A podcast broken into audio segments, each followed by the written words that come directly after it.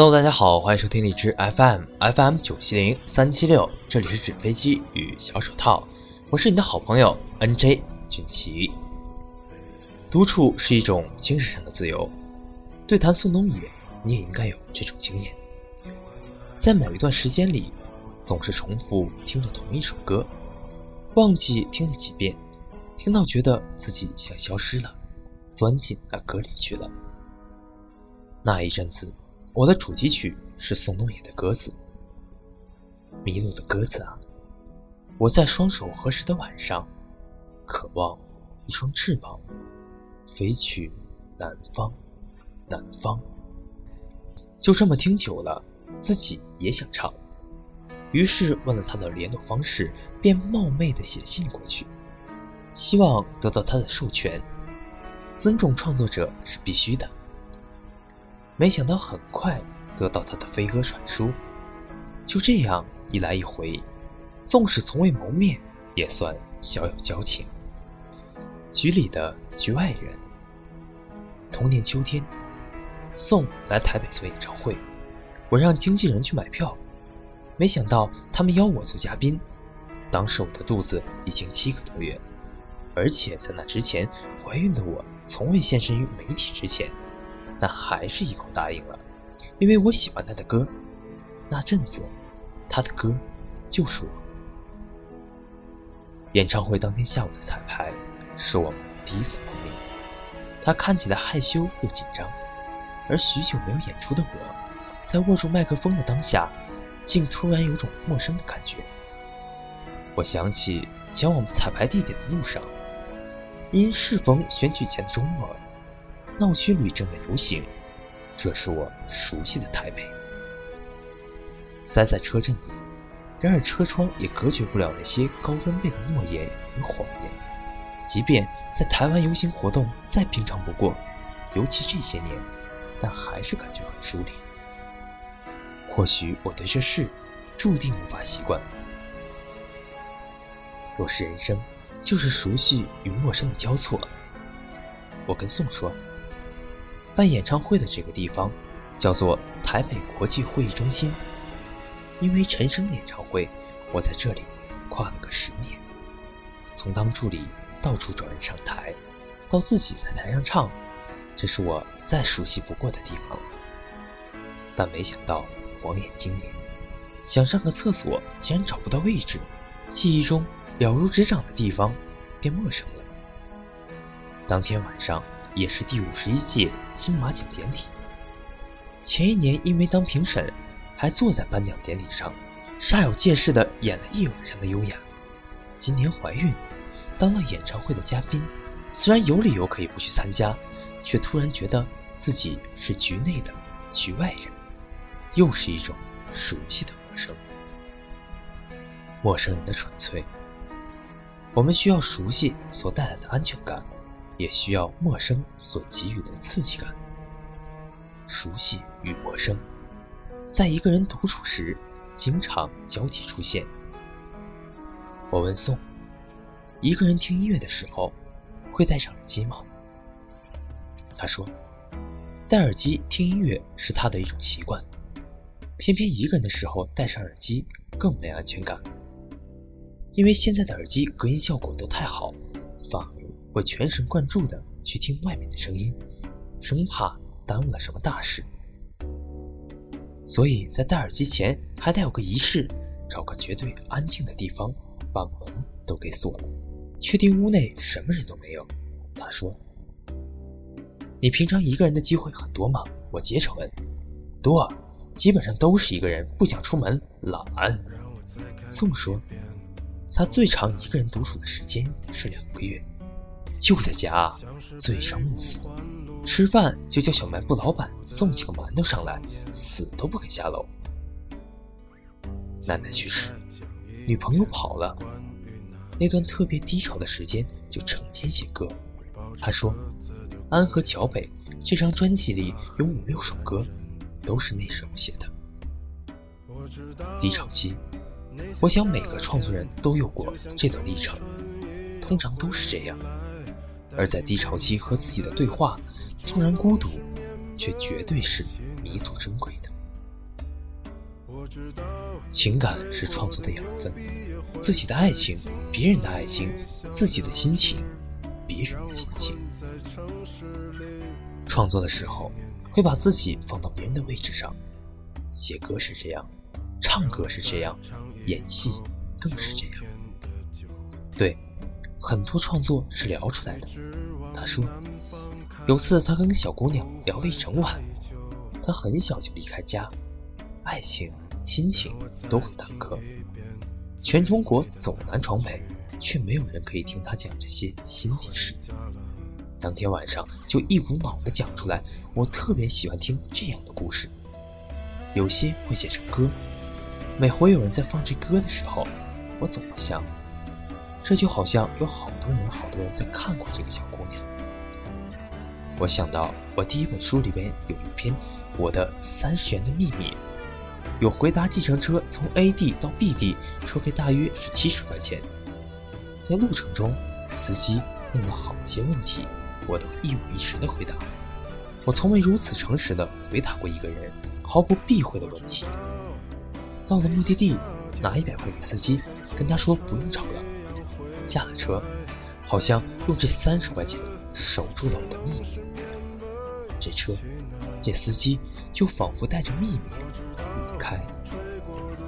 陌生人的关心与倾听，是一种纯粹，也没有负担。思想的自由。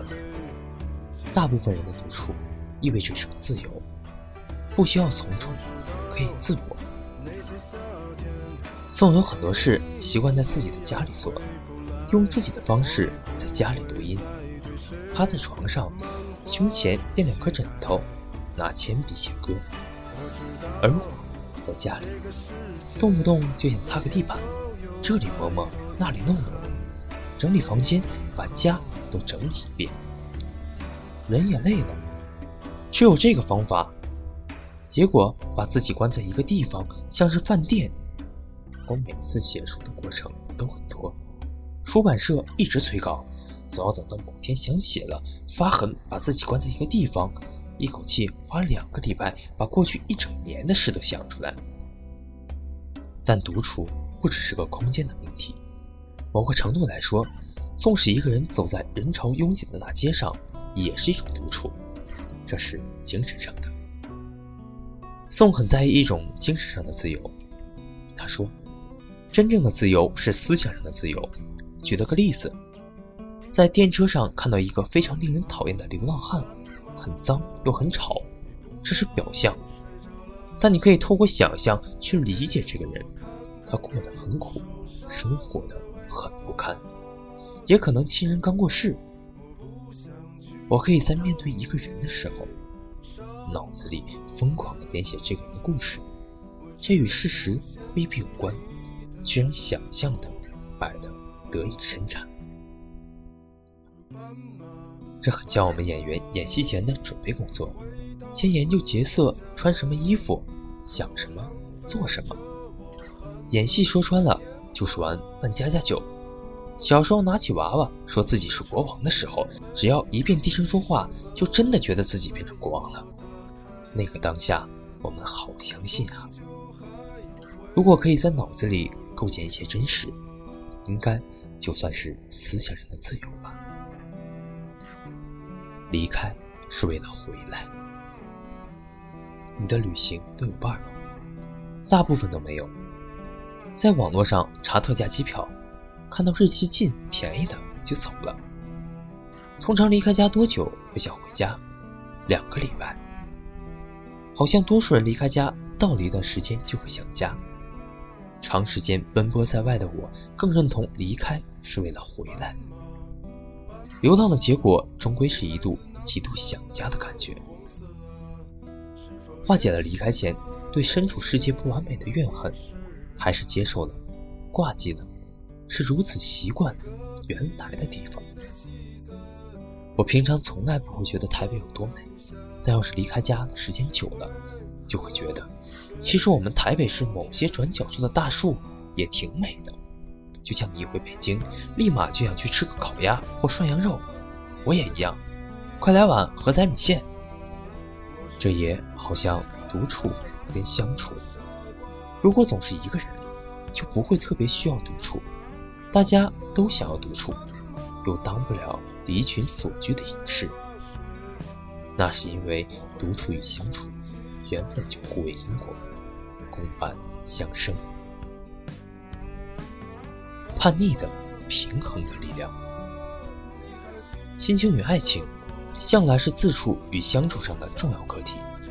宋有很长时间的叛逆期，照他的说法，就是个顽劣分子，做过很多坏事，抽烟、喝酒、打老师、打群架，不爱学习，看到老师就烦，特别愤世嫉俗，总觉得自己看清了老师之间的明争暗斗，收受贿赂，用叛逆来当做自己伸张正义的一种方式。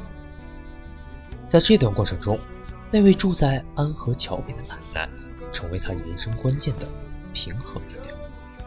我的父母就是严密封锁打压，不让弹琴的好好学习，所以我常离家出走，跑到安和桥奶奶家那边，就是要什么有什么的大少爷。奶奶的溺爱，在反叛心理严重的时候，给了他很大的安慰，让他不至于一直都扮演着顽劣分子的角色。以前觉得自己青春期太漫长。现在又舍不得。当自己一个人弹琴写歌，所有人都不支持的时候，可能就剩这点叛逆的力量了。人独处久了，在相处这件事上，会需要点磨合。我跟宋现在都算是有伴的人，他有个交往快两年的女朋友，跟老朋友也是民谣歌手的姚十三住在同一个屋檐下。他说：“两个人平常各干各的，虽然彼此才隔一道门，但常常一整天都见不到面。碰巧两个人都觉得没劲的时候，就出来瞎聊一阵。这是一种很好的同居状态。越是亲密的关系，越需要生活上的缓冲空间。而我家现在是这样的：一进门，我先往右走，我往左。”我们共同的空间是中间交汇的厨房与餐厅，他在与他的空间做事说话，我是完全听不到的，反之亦然。你会说，这样跟一个人在家的状况一样吗？知道他在同一个家的另一个角落，其实心理上的感受还是不太一样。宋说，他现在这么年轻。天天就想跟女朋友腻在一起，爱疯了，做不到像我这样。其实我先生一开始也是这样的，他希望有个大书桌，他的电脑在这头，我的在那头，书房一起用就好了。但不知为何，我总觉得这样很像网咖。我刻意将两个人的书房安置在家里最远的对角线。一个人自己住二十几年，有很多事我都是自己慢慢完成。对我而言，拥有各自独处的空间，可以让相处走得更长久。事实证明，我们都对这样的安排感到非常的舒服。可我的家里没有草原，这让我感到绝望。董小姐。